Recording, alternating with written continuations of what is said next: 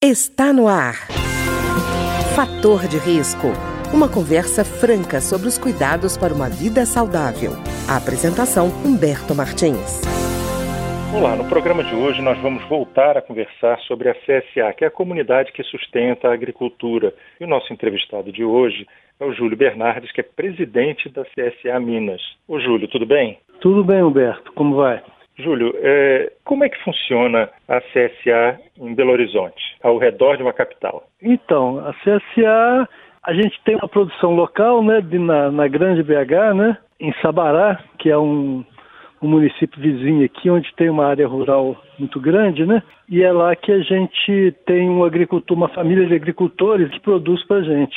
Então, nossa produção é em, no município de Sabará, né, que é um município da Grande BH, né, e os consumidores, os coprodutores, né, ou coagricultores, eles estão todos em Belo Horizonte, né, na Grande BH, mas principalmente na, área central de Belo Horizonte, né. Mas, Júlio, como é que surgiu essa possibilidade, né? Porque como é que se encontram as pessoas da cidade e do campo nesse momento? Como é que você conseguiu é, articular isso? Bom, como eu te disse, a gente trabalha em Sabará, né? A, gente produz em Sabará, né? Na época, há cinco anos atrás, na época que eu, que eu comecei a CSA, eu trabalhava na, na prefeitura de, de, de, Sabará. Eu era responsável pelas hortas comunitárias de Sabará.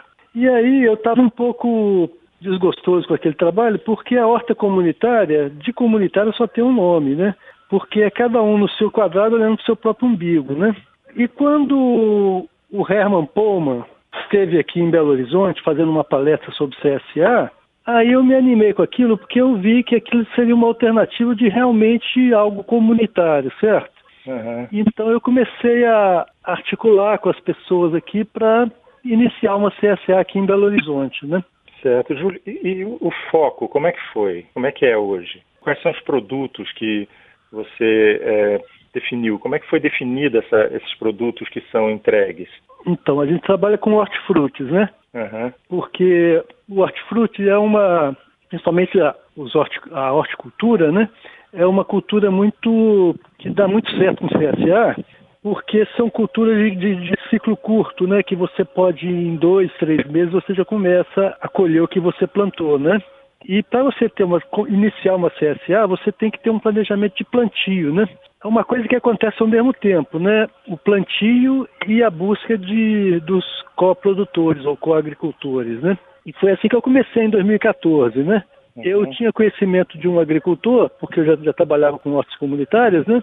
E tinha conhecimento de um agricultor que era um, um pequeno agricultor que tinha um perfil que eu achei que era de CSA, né? Eu procurei esse agricultor e falei, eu estou com essa ideia de começar uma CSA aqui, mas por enquanto eu só tenho a ideia. A gente, eu sei de CSAs que tem em outros locais do Brasil, né, e que estão funcionando muito bem, e eu quero trazer isso para cá. Então eu preciso de um agricultor para produzir e preciso dos consumidores que vão sustentar esse agricultor, né? E aí eu comecei a procurar os. Eu, eu combinei com esse agricultor, falei, agora eu não tenho ainda o grupo que vai consumir os seus produtos mas eu não posso esperar o grupo para poder ter, porque para ter o grupo eu tenho que ter a produção. Então nós vamos arriscar junto. Você começa a plantar e eu começo a procurar o grupo. Eu acho que, que em três meses eu consigo formar um grupo de 30 pessoas, que é o que a gente achou que, que daria para começar lá em, com, no terreno disponível que ele tinha para plantar, né? Ele topou, ele começou a plantar e eu comecei a procurar os agricultores, que eu achava que em três meses eu ia ter os agricultores, que três meses é o tempo necessário para ele começar a colher o que ele, que ele já tinha uma horta, uma horta formada, mas ele não tinha ainda uma horta, é, um planejamento de plantio visando CSA, né? Ele tinha uma horta que vendia para Ceasa, né? Onde você planta assim aqui só um produto, né? E na CSA você não pode ter, você tem que ter diversidade, né? Você tem que ter um planejamento de plantio que você colha toda semana uma quantidade, uma diversidade de produtos para montar a cesta, né? Então a gente fez esse planejamento de plantio, ele começou a plantar e eu comecei a procurar os agricultores. E o prazo que a gente tinha era três meses. Mas, para minha surpresa, com menos de, de três meses, eu consegui formar um grupo. E esse grupo está com quantas pessoas atualmente? A gente está com 90 atualmente. A gente começou com 30. Três vezes mais do que você estava pensando no início, né? É, a gente começou assim com o mínimo, né? A gente tinha essa ideia de, de crescer ao longo do tempo, né?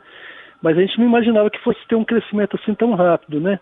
Em seis anos a gente triplicou o número de, de coagricultores, né? E, Júlio, o que, que motivou essas pessoas? Como é que elas toparam esse projeto? Ô, Humberto, o que motivou as pessoas foi a, a vontade de, de comer um alimento saudável, sem agrotóxicos, né?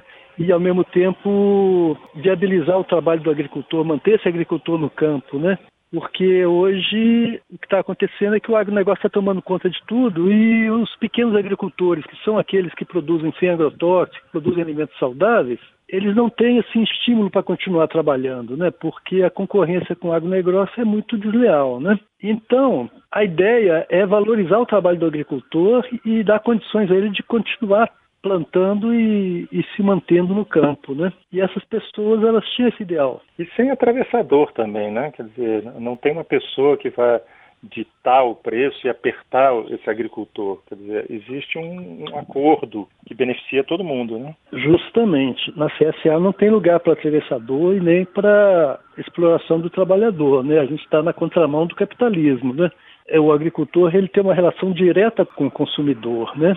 Isso que é o pulo do gato da CSA, né? Você eliminar atravessadores, dessa forma você valoriza o trabalho do agricultor sem onerar demais o consumidor, entendeu? Você é o conceito do preço justo, né? Que o, o agricultor ele recebe o preço justo pelo produto dele e o consumidor paga o preço justo também. Ele não, ele não paga mais caro pelo fato de ele estar consumindo orgânico ou sem agrotóxicos, entendeu? Ele paga o, hoje o consumi, os, os consumidores da CSA o valor que eles pagam da cesta é o que eles gastariam para comprar alimentos envenenados no, no sacolão, né? É, e, e, pelo que você está dizendo, sem o, com preço compatível, né? Ninguém está pagando a mais, porque eu digo isso porque muitas vezes você chega no supermercado para comprar um sem agrotóxico, acaba pagando muito mais, né? É, na verdade, o orgânico virou grife, né? É como se você comprasse uma roupa de grife quando você compra um produto orgânico, né? E não tem nada que justifique esse, essa diferença tão grande entre o valor do orgânico e do, e do convencional. É claro que o produto orgânico ele tem um custo de produção maior, porque você tem muito mais mão de obra, né? então você tem muito mais quebra de produção, né? e isso onera o custo, mas não, não é assim nessa proporção como é cobrado hoje, porque hoje quem está ganhando é o, é o atravessador, é o, é o intermediário, né? Júlio, interessante você dizer isso, porque toda vez que se fala em agricultura ecológica, por exemplo, se fala, não, ela é impossível porque ela é muito cara, é, você tem que se acostumar porque a, a, produção necessariamente tem que ser. O agrotóxico significa aumento de produção e pelo que você está dizendo não é isso, né? É, na verdade o agrotóxico ele encarece o produto assim, porque você destina uma grande parte do seu custeio de produção vai para o as corporações, né, da, as multinacionais que produzem os agrotóxicos, né? E isso também o pequeno agricultor, o agricultor familiar, ele normalmente ele não usa agrotóxico porque é muito caro usar agrotóxico. Mas ele não consegue ter uma produção numa escala que porque ele usa os métodos convencionais sem o agrotóxico. Aí você não consegue ter a produtividade que tem um, o agronegócio, né? Agora, quando você parte para a produção orgânica e começa com Aí você consegue ter é, uma produção em escala e sem, sem onerar o custo. O que onera o, o orgânico é o custo da mão de obra e não o custo dos insumos.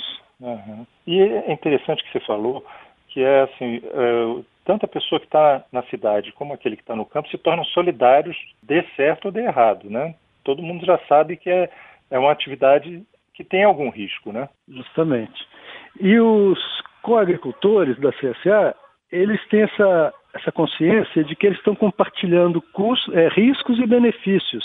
Porque, da mesma forma que quando tem uma, uma, uma, safra boa, uma produção boa, a gente divide a abundância, se tem uma quebra na produção, se tem algum contratempo, esse contratempo é dividido também esse é o risco do. É um investimento, na verdade, né, que o coagricultor está fazendo no trabalho do agricultor familiar. Né? E também no investimento na própria qualidade da alimentação, né, Júlio? Justamente, você está investindo na, não só na sua saúde, na sua alimentação, como também na, no, é um investimento social também, porque você está dando condições ao agricultor de continuar na atividade dele, entendeu?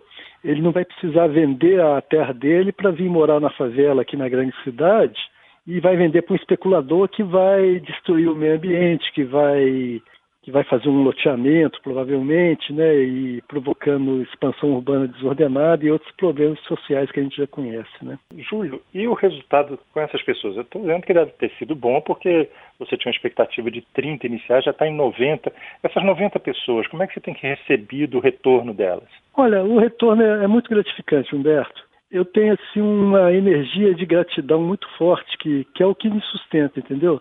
Porque é um trabalho duro, sabe? Eu tenho seis anos que eu estou dedicação praticamente exclusiva à CSA e às vezes a gente desanima porque é muito trabalho, né? E a gente fica um pouco desanimado também com a questão da, da comunidade, né? Que a CSA, como o nome já diz, é uma comunidade, né? Então você espera uma gestão participativa e a participação nem sempre ela é como a gente gostaria. Então, como usando um termo popular, né? Eu costumo carregar o piano sozinho, assim, na maior parte do tempo, entendeu? E o que me dá força para continuar nisso é essa energia de gratidão que eu recebo, entendeu? Das pessoas que estão sempre me agradecendo por estar tá tendo esse alimento saudável em casa, sabe? Sem, sem ter um custo assim, sem estar tá, tá pagando o preço de grife pelo orgânico, né? E até o agricultor também fica com uma certa segurança, né? Ele tem a segurança da comunidade que está apoiando, né? Justamente. A CSA é o melhor modelo que tem para o agricultor, porque a feira é muito bom para o consumidor, mas para o agricultor não é bom. O agricultor tem que sair da, da, da atividade dele, que é produzir, para ir para a feira vender. E ele não tem essa habilidade de venda, ele não é um vendedor, ele é um, um agricultor, entendeu? Então, quando ele vai para a feira, ele, ele, sai, ele fica em desvantagem com o consumidor, porque o consumidor está lá com um monte de agricultor e ele pechincha, o, o consumidor muitas vezes espera a hora da xepa, quando, no final da feira, quando ele compra o produto, muitas vezes a, o agricultor tem que vender o produto no final da feira por um preço inferior ao que ele gastou, porque para não voltar com esse produto, né? Se ele produziu muita alface, provavelmente todo mundo vai ter produzido muita alface, porque estão todos na mesma região e a condição climática é que diz o que vai, se a produção vai ser boa ou não, né? Com isso o preço da alface vai cair. E se ele produziu pouco, algum produto, os outros também vão produzir. E então é uma coisa assim, na CSA não tem, não tem perda tudo que ele colhe, ele entrega. Uhum. Enquanto isso que eu ia perguntar o... para você, né? Isso Oi? que eu ia falar com você. Isso que eu ia falar com você, né? Esse modelo também elimina o desperdício, né? Justamente, você não tem perda de produção. Você não, tem aquele negócio de você levar o produto para a feira e, e voltar com o produto porque não conseguiu vender, entendeu? tudo que você colhe, você entrega. Se você colheu muito, você vai entregar mais. Se você colheu menos, você vai entregar menos. Esse modelo é o melhor modelo que tem para o agricultor, porque além de você não ter perda, você também, o agricultor tem uma renda fixa. Ele recebe no início do mês por todas as cestas que ele vai entregar naquele mês. Então ele tem uma renda fixa. Ele não depende de, de ir para a feira vender para poder formar a renda dele. Isso é muito bom para ele. Ele trabalha com muito mais segurança, isso dá muito mais incentivos para ele continuar na atividade. Ah, com certeza. Júlio, eu queria te agradecer então por você participar aqui do programa com a gente. Nós conversamos hoje com o Júlio Bernardes, que é presidente da CSA Minas e que contou para a gente essa experiência muito importante para melhoria, para a diversidade da alimentação que chega à mesa da gente. Se você quiser mais informações sobre o trabalho da CSA Minas, você pode consultar o site da CSA, que é www.csaminas.org. Júlio, muito obrigado. Eu que te agradeço, Humberto. Grande abraço para você e para os seus ouvintes. O programa de hoje teve trabalhos técnicos de Ricardo Coelho. Se você tem alguma sugestão de tema ou comentário sobre o programa de hoje, basta enviar uma mensagem para o endereço eletrônico programa fator de risco, tudo junto, arroba gmail.com. Até o nosso próximo encontro. Fator de risco, um programa com dicas para melhorar a saúde. Uma produção da Rádio Câmara, transmitida por emissoras parceiras de todo o Brasil.